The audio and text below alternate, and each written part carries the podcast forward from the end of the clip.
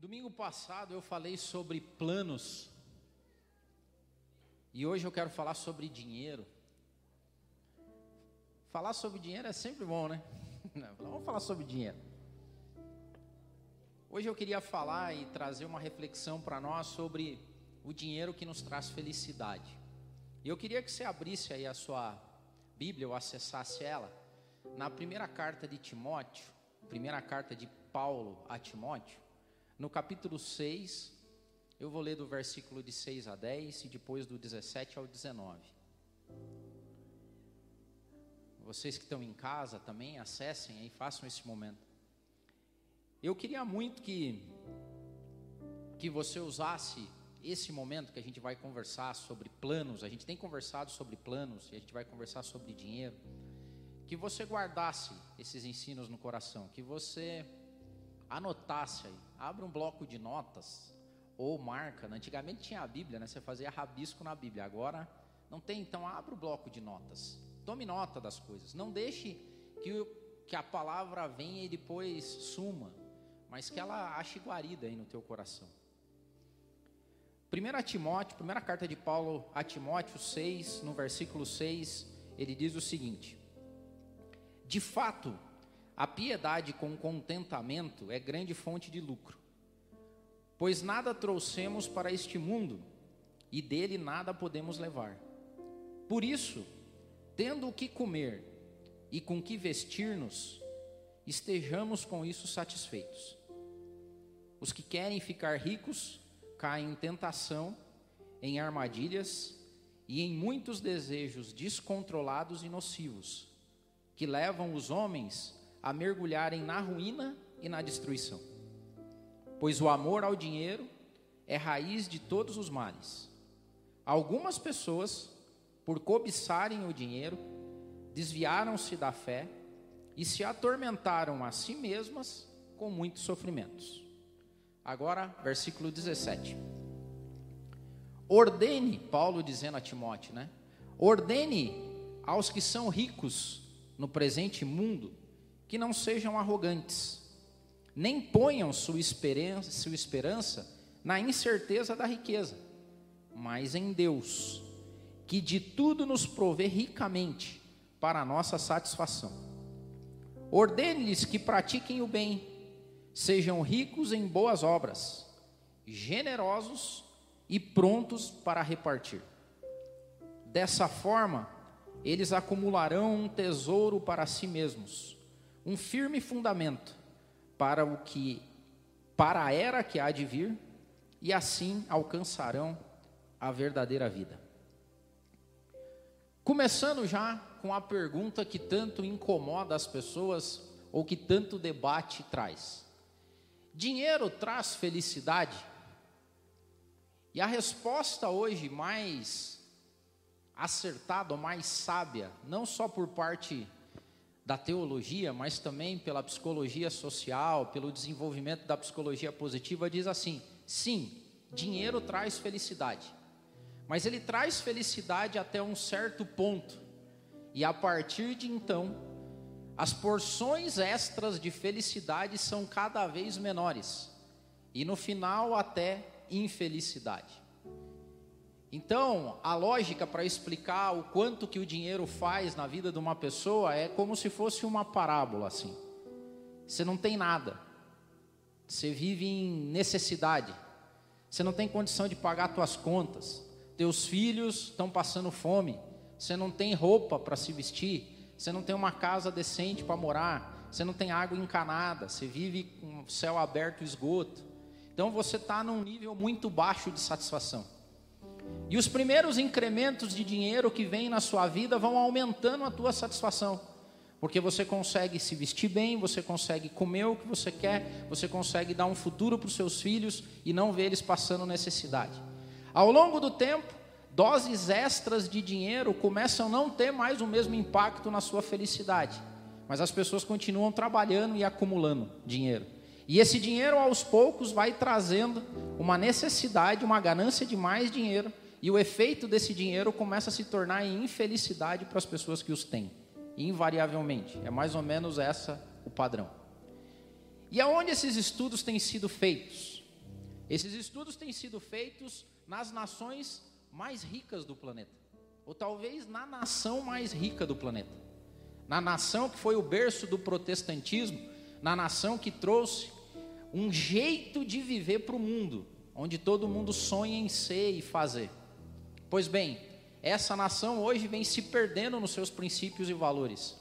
Os filhos desses pais ricos estão se suicidando, não acham sentido na vida, se flagelam nos seus quartos e não veem mais sentido em nada. Não tem, às vezes, nem gana e anseio de procurar. Tem um movimento nessa nação crescendo que é um movimento anti-trabalho, que as pessoas acreditam que não precisam mais nem trabalhar e nem devem trabalhar, porque trabalho é, incentiva uma máquina gananciosa, capitalista, seja o que for, mas não quer trabalhar também. Pessoas que não conseguem mais se satisfazer, e olhe só como isso é interessante. Elas não se satisfazem mais justamente por terem muito dinheiro. Porque é tanto dinheiro, tanta abundância, tanta prosperidade que o cara não consegue mais se satisfazer com nada. E o primeiro, a primeira dica, a primeira lição, você vai anotar aí agora, né? Repita comigo. Não, não precisa repetir, brincadeira. o primeiro dinheiro que te traz felicidade é o dinheiro que consegue te trazer satisfação. E satisfação na Bíblia, ele é sinônimo de contentamento. Contentamento é quando você se sente contente com o que possui. Ao longo do tempo, e é essa, esse movimento que a gente vive, desperta o que a gente chama de cobiça dos olhos nas pessoas. Eu tenho ficado triste às vezes porque eu converso com algumas pessoas que têm algumas coisas, que têm posses, que têm coisas. E quando você vai conversar com ela, ela começa a dizer assim, ó, isso aqui vai ficar bom quando? Talvez você já tenha ouvido pessoas assim, que ele te convida para almoçar na casa dele, ele te convida para um passeio, ele te convida para fazer as coisas e a frase, e você fala: "Puxa, que legal, cara. Que legal o carro que você tem, que legal a casa que você tem, que legal". Ele fala: "Não, é, mas isso aqui, ó, vai ficar bom quando?" É um cenário do que a gente tem no mundo hoje. As pessoas não se contentam com o que têm, não têm satisfação naquilo que possuem, mas o contentamento está um passo além. Isso aqui vai ficar bom quando eu expandir essa parede aqui, você vai ver. Ó. Isso aqui vai ficar bom quando eu cobrir isso aqui, porque a gente passa frio. Isso aqui vai ficar bom mesmo quando o gramadinho estiver certo. Isso aqui vai ficar bom mesmo quando tiver piscina, porque não tem piscina ainda, não está bom. Isso aqui vai ficar bom mesmo quando tiver tal coisa. Isso aqui vai ficar bom o dia que acontecer alguma coisa falta de contentamento, falta de satisfação. E isso vai aos pouquinhos. Então o que, que acontece? Quando as pessoas entram nesse ciclo da falta de contentamento, é o que aconteceu lá, você cai no consumismo.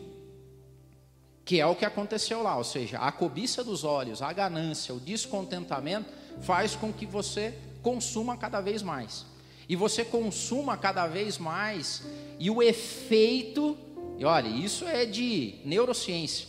O efeito de serotonina e dopamina no seu cérebro, ele vai começando a, a, a cada vez ter menos impacto. Isso quer dizer que a primeira satisfação é grandona, a segunda é meia boca, a terceira é mais ou menos, a quarta você já está gastando porque, porque todo mundo faz. Então, um dinheiro, segundo a Bíblia, que nos é bom, é o dinheiro que nos gera satisfação e contentamento. É aquilo que eu tenho e falo assim: eu me satisfaço com o que tenho. Eu sou contente com aquilo que Deus me proporcionou. Então anota aí.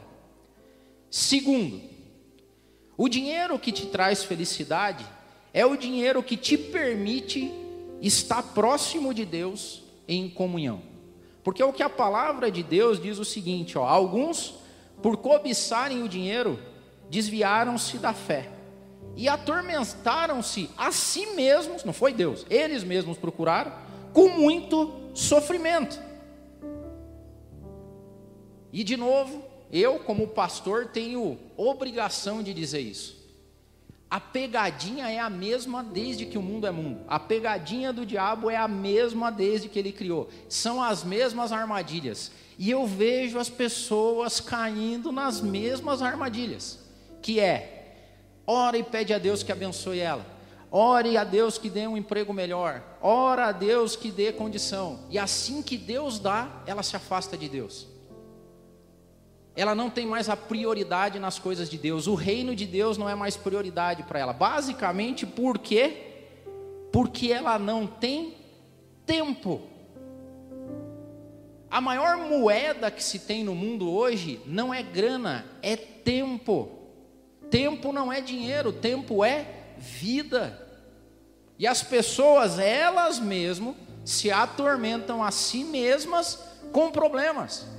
Por quê? Porque a prioridade delas sai da vida delas. Nesses últimos anos, Deus tem me dado o privilégio de andar com empresários do reino. Pessoas que escolheram o reino em primeiro lugar. E é maravilhoso ver essas pessoas. Porque há um tempo atrás, eu e a Jo conhecemos um casal de empresários.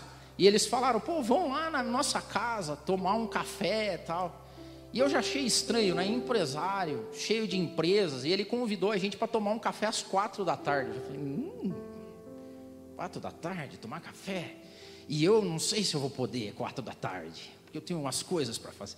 E ele mandou o endereço da casa dele, no condomínio mais badalado aqui de Curitiba. E a gente chegou, uma casa estupenda.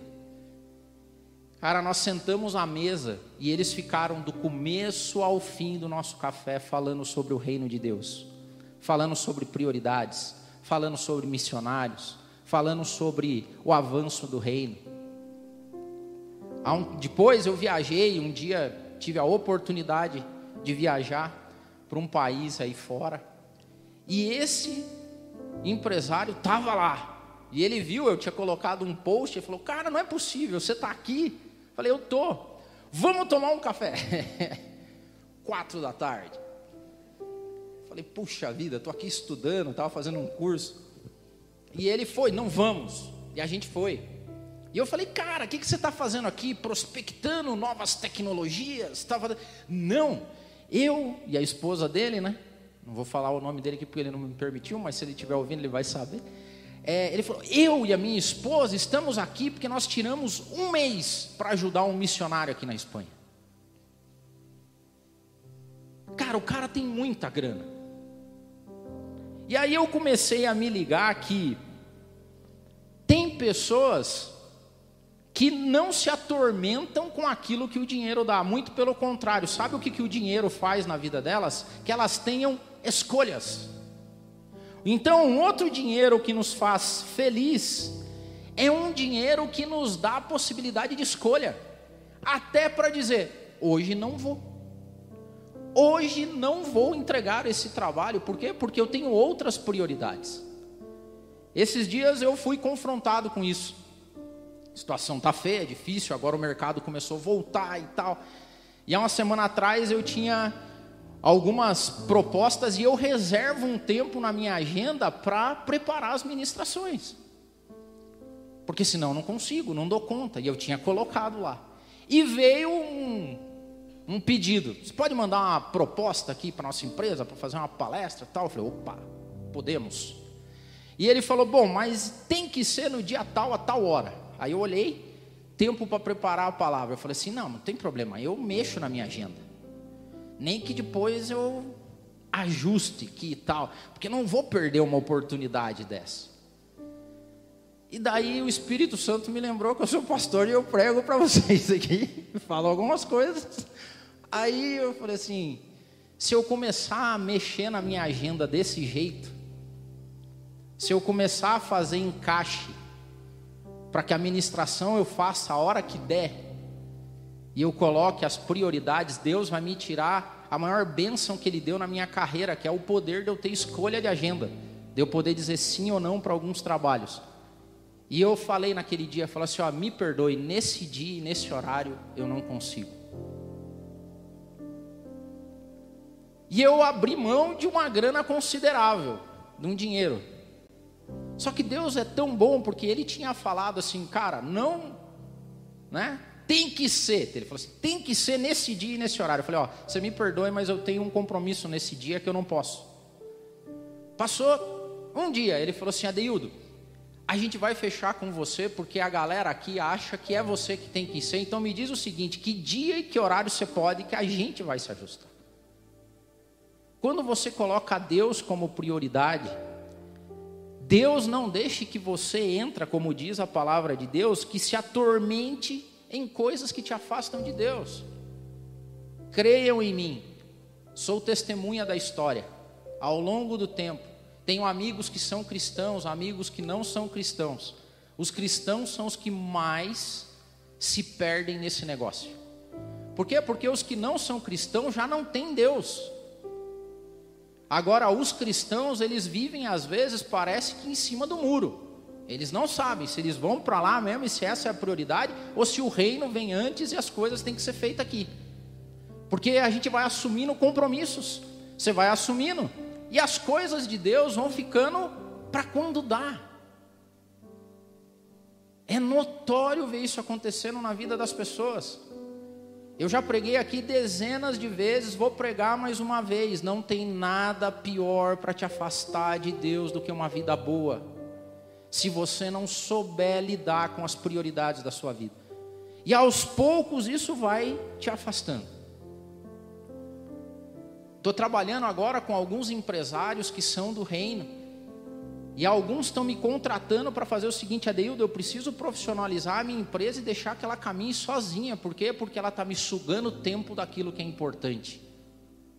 Eu fico maravilhado. Por quê? Porque essas pessoas são ricas, têm muita grana e sabe o que eles têm? Tempo. Por quê? Porque o dinheiro bom e o dinheiro que traz felicidade é o dinheiro que te dá escolhas, que te dá tempo e que não tira Deus do centro da sua vida. Outro, outra dica. Qual é o dinheiro que te traz felicidade? O dinheiro que te mantém próximo dos teus amigos e da sua família. Porque uma coisa que diz assim, ó, o Paulo diz para Timóteo: Ordenem aos que são ricos no presente mundo que não sejam arrogantes. A arrogância é quando você tem um alto poder, uma, uma alta é, um conceito sobre você mesmo, que você se acha, ou se você quer se achar. Porque uma outra coisa que eu vejo como efeito nocivo de quem começa a ter dinheiro é se afastar de quem realmente ama ele, das pessoas e dos amigos fiéis. Por quê? Porque agora ele tem que fazer tipo para a galera do nível dele, se é que isso existe. E acabam se, se enfronhando e se metendo em coisas para comprar, para viver um estado e um jeitão de viver, para que se pareçam com gente que não está nem aí com você. Pessoas que no dia que der rolo contigo, que você ficar mal, não vão ser esses. Um dinheiro que traz felicidade é o dinheiro que mantém perto de você os seus amigos e a sua família. Salomão, no final de Eclesiastes, ele se lamenta de ter uma casa sem barulho, de não ter mais amigos por perto, de não ter pessoas, porque todo mundo que se aproximou dele, no final das contas, se aproximou com interesse. Porque uma boa parte das pessoas que se relacionam com quem tem dinheiro estão de olho mais na grana que ele tem e no que pode proporcionar.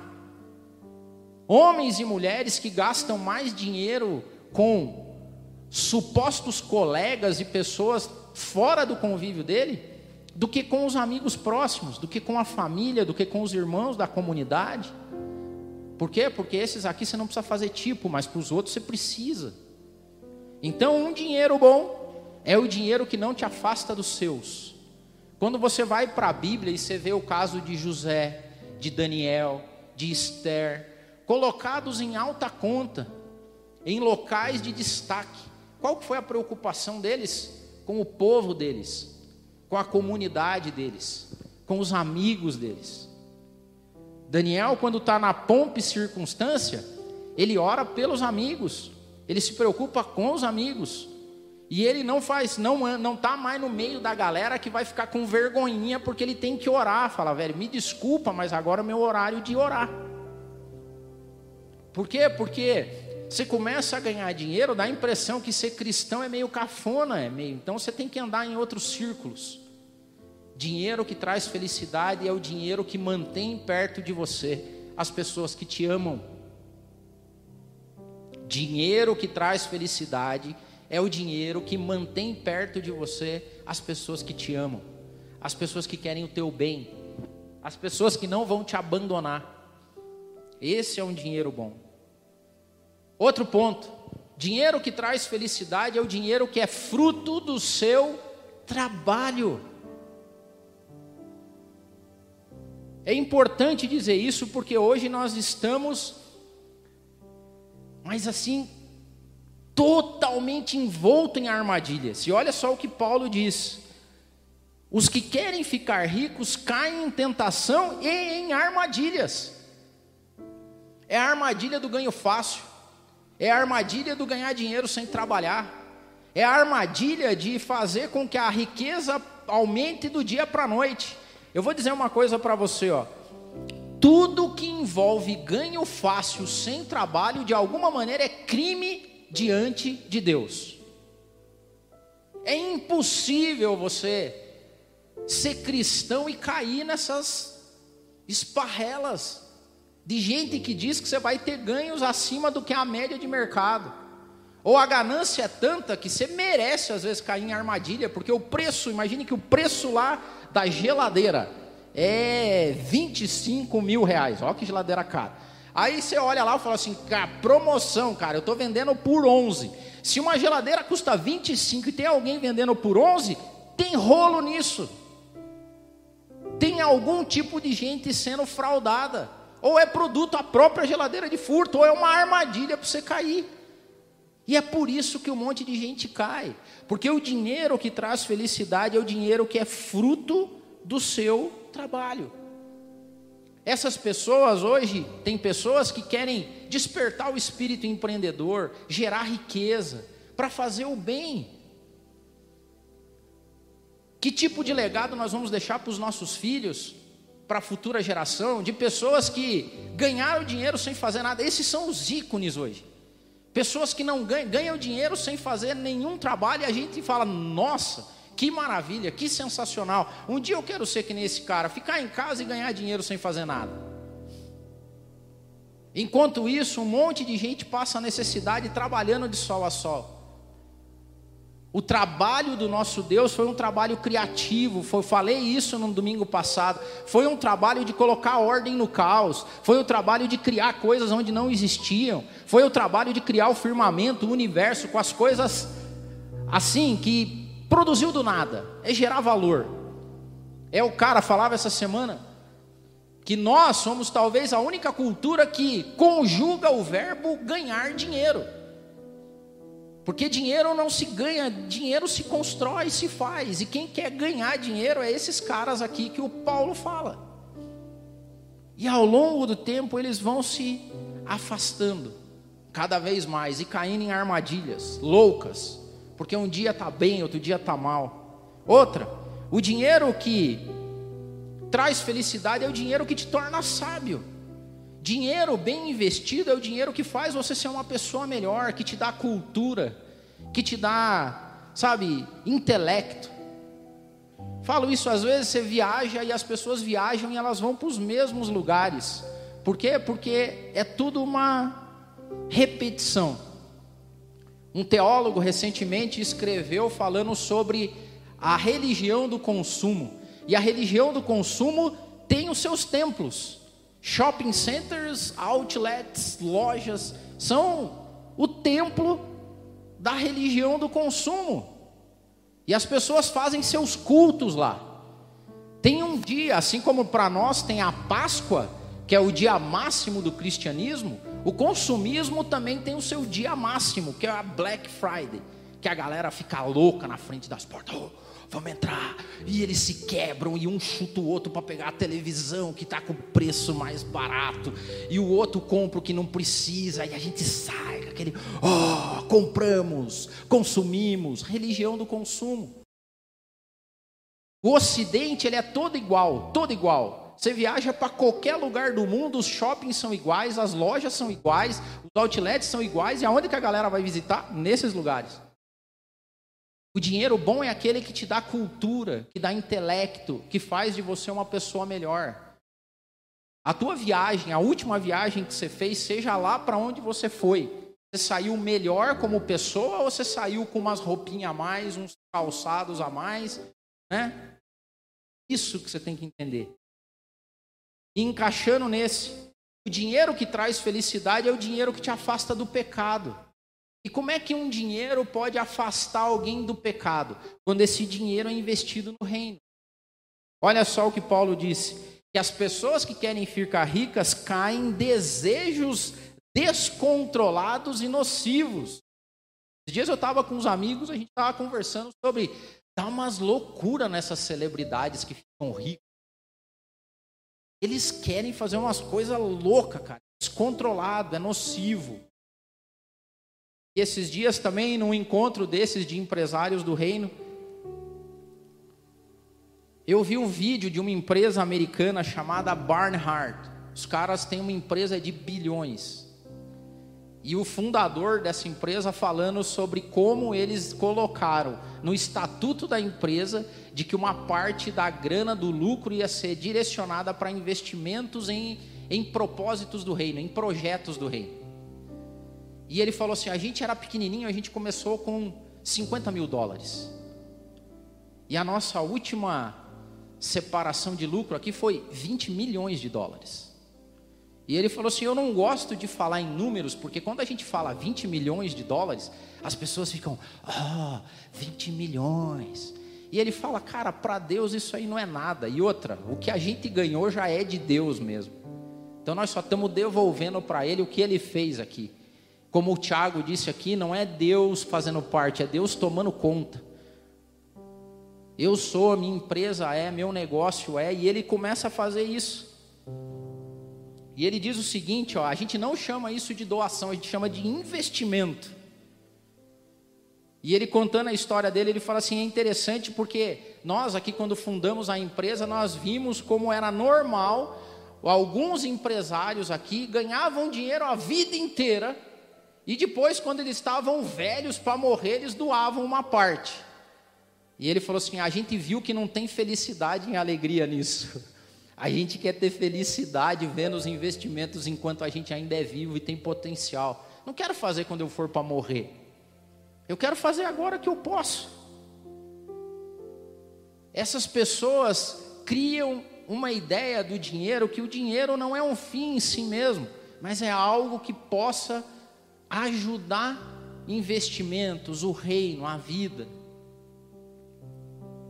E eu estou falando isso aqui, lembrando que hoje, olhe só como a gente tem que ter cuidado. Eu vou falar só para a nossa família aqui, tá? Os, os convidados não se sintam constrangidos. Aqui no MAP a gente sempre pregou generosidade. E eu falei esses dias aqui com o Marco, né? Lembra que a gente, o Marco falou: Nossa, a gente viu tanta gente sendo abençoada nesses últimos tempos. Aí quem tem sido abençoado financeiramente? Você falou assim, né, Marco? Mas quem tem sido abençoado financeiramente nos últimos tempos? Aí um monte de mão levantaram e eu lá atrás estava lá no staff. Glória a Deus, que benção. Sabe o que aconteceu com as nossas receitas nos últimos meses? Caiu. Simples assim. E vocês que são da minha, da nossa família, da família MAP, sabe que a gente já prega aqui há muito tempo. Falei no início do MAP. Sabe quais são as igrejas mais ricas e prósperas do mundo hoje? As que têm no seu hall de membros pobres. Porque os pobres percentualmente doam mais, investem mais. E à medida que a vida boa vem, à medida que a grana vem, à medida que o salário maior vem, a galera contribui menos. É louco isso? Não, não é louco. É normal. Tá tudo dentro da normalidade desse mundo. Tá tudo dentro da forma desse mundo. Tá tudo do jeito que sempre foi. As pessoas buscando dinheiro, perdendo a prioridade, deixando isso trazer confusões, problemas para sua família, cometerem pecados, se afastarem de Deus, perderem a generosidade, Tá tudo dentro dos conformes, tá tudo dentro da norma. Só que a palavra de Deus, também através de Paulo, diz o seguinte: mas vocês não se conformem com esse mundo, não tomem a forma desse mundo, não percorram os mesmos caminhos desse mundo, não caem nas mesmas, não caiam nas mesmas armadilhas desse mundo, não caiam nas mesmas esparrelas desse mundo, não se amoldem aos costumes desse mundo, não tenham o modelo mental desse mundo, não pratiquem o que o mundo pratica. Esses são os cristãos. E por último, não há dinheiro que traz mais felicidade na vida de uma pessoa, e isso tem sido comprovado com neurociência, de que não tem nada mais agradável, não tem nada que cause mais impacto profundo, longevo, não tem nada que cause mais prazer absoluto, espiritual, do que dinheiro que é dado. Dinheiro que é dado, dado no sentido de dado, de sem querer ter nada em troca, de sem querer receber e ter contrapartida. Dinheiro dado a quem precisa, a quem está passando necessidade. Que é isso que Jesus espera de um cristão. Jesus espera de um cristão que ele dê. Olha o que está escrito em Paulo aos Coríntios. Paulo está falando aos Coríntios porque estava agradecendo umas ofertas, estava dizendo que a galera ia buscar mais ofertas. E ele disse o seguinte aos Coríntios: Lembrem-se, irmãos, aquele que semeia pouco também vai colher pouco, e aquele que semeia com fartura também colherá fartamente. Cada um dê conforme determinou no seu coração não com pesar ou por obrigação, porque Deus ama quem dá com alegria. Deus não ama aquela galera que faz com, hum, puxa vida, ai, obrigação, não. Melhor nem fazer. E Deus é poderoso para fazer que lhe seja acrescentada toda a graça, para que em todas as coisas, em todo o tempo, tendo tudo o que é necessário, vocês também transbordem em boas obras. Olha o que, que Deus fala: que aquelas pessoas que dão com generosidade, que ajudam, que estão lá com o próximo, sabe aquele lance da satisfação? Deus devolve para essas pessoas um estado de contentamento e satisfação em tudo que tem, mesmo que seja simples, mesmo que seja sem aquilo que quando a gente fizer vai ficar bom. Não, aquilo que ele tem o satisfaz, o gera contentamento como está escrito: distribuiu, deu os seus bens aos necessitados, e a sua justiça dura para sempre. Aquele que supre a semente ao que semeia, e o pão ao que come, também lhe será suprido e aumentará a semente e fará crescer os seus frutos da sua justiça. Pessoas que não são cainhas, eu tenho incentivado aqui, eu tenho, eu tenho feito isso lá em casa. Esses dias o entregador de pizza lá, a gente pega sempre no mesmo lugar, eu me senti feliz, porque ele falou assim: é agora quando você pede pizza lá, a galera tá brigando para ver quem vai trazer a pizza. Porque eu tenho dado boas gorjetas. Porque agora ficou difícil de dar gorjeta. Porque a gente não tem dinheiro mais. Essa é a desculpa. Oh, tô sem aqui. E chega o motoboy naquele frio tal. E eu tenho Cara, tem um tempinho, ele olha para mim e fala assim: Você pode me passar teu Pix? Ele falou: Ô senhor, pois não, diz aí. E ele diz com todo o carinho, o Pix dele, para que eu dê uma gorjeta boa para o cara.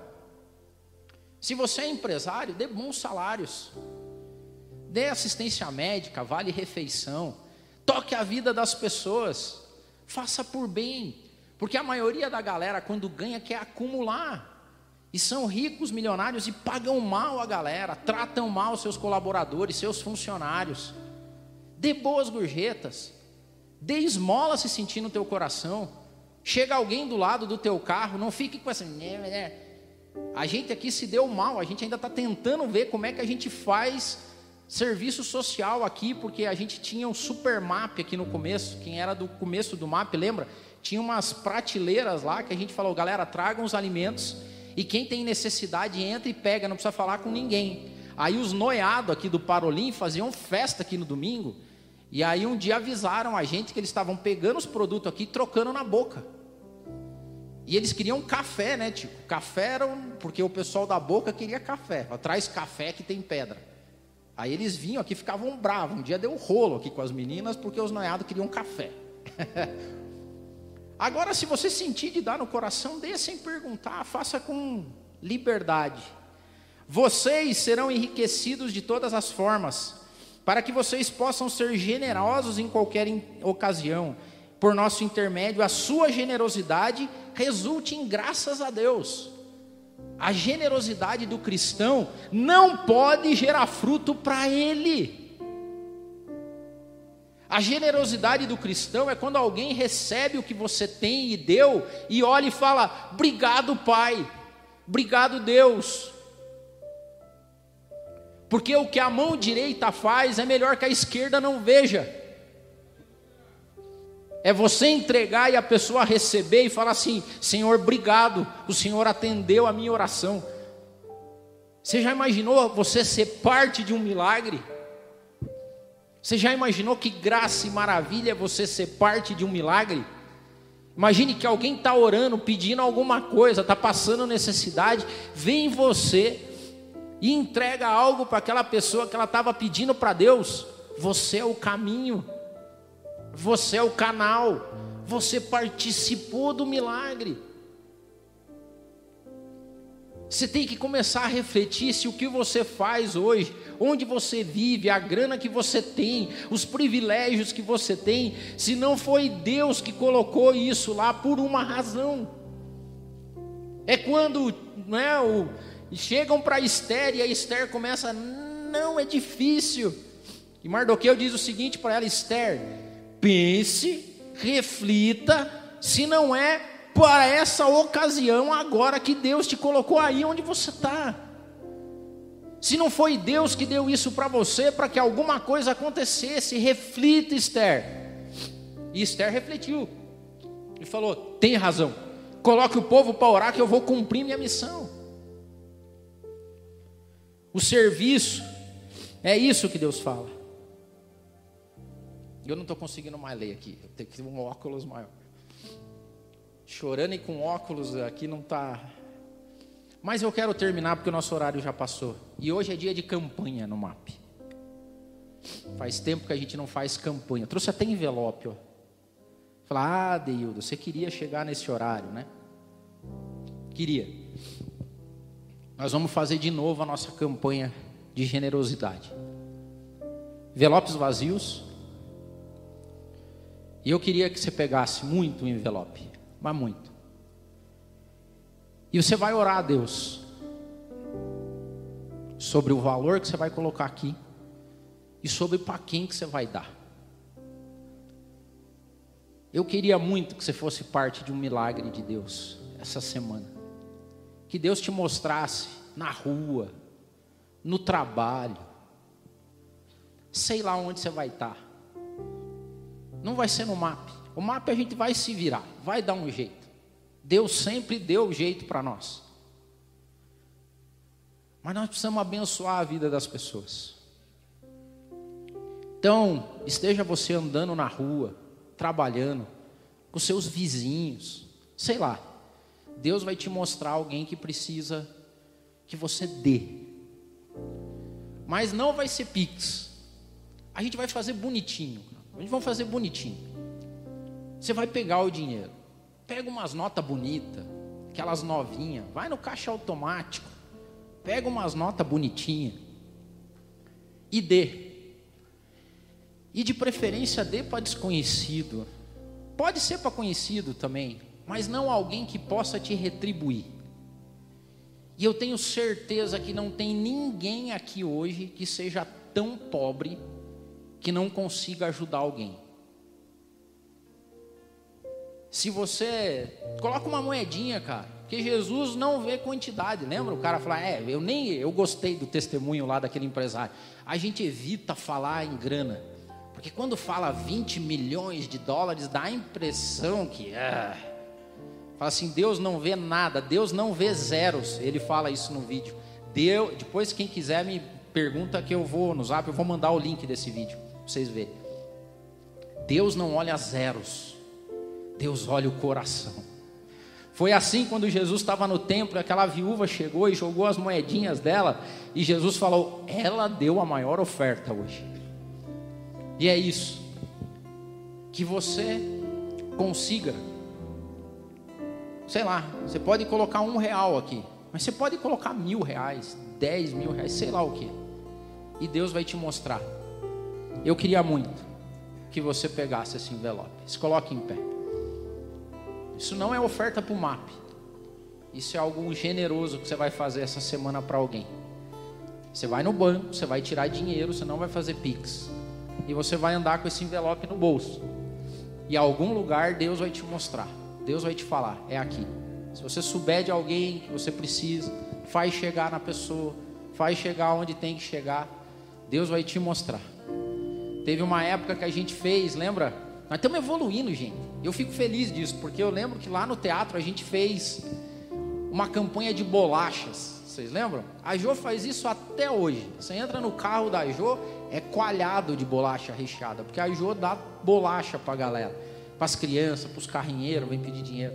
Nós estamos evoluindo, nós estamos deixando de andar com bolacha e andando com grana mesmo. Grana é dinheiro. Você vai pegar e falar: tá aqui, ó, Deus te abençoe. Eu trouxe 30 envelopes aqui, não sei se a minha fé foi pequena ou grande, sei lá. Mas se você quiser pegar um envelope para fazer parte dessa campanha, vem aqui, eu vou te entregar, por favor.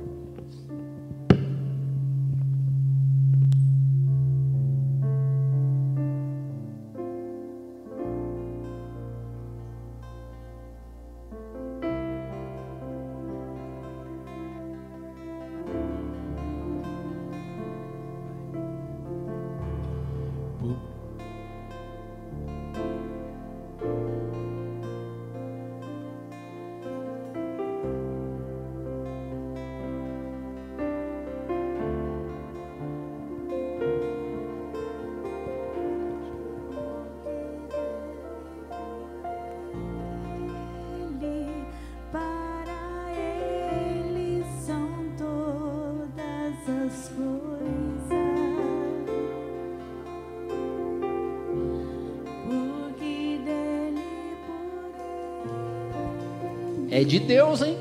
Uma tampa. Agora nós vamos orar. E nós vamos pedir para que nessa semana nós sejamos milagres de Deus. Vai ser uma benção. Essa semana nós vamos fazer parte de milagres. Senhor, aqui estamos nós na tua presença. Eu te peço, ó Pai, que o Senhor se revele na vida de cada uma das pessoas que pegaram esses envelopes. Em primeiro lugar, que o Senhor as transborde de generosidade, para que esse dinheiro que vai ser sacado no banco e colocado desse, dentro desse envelope seja uma porção generosa. Esse é o nosso primeiro pedido.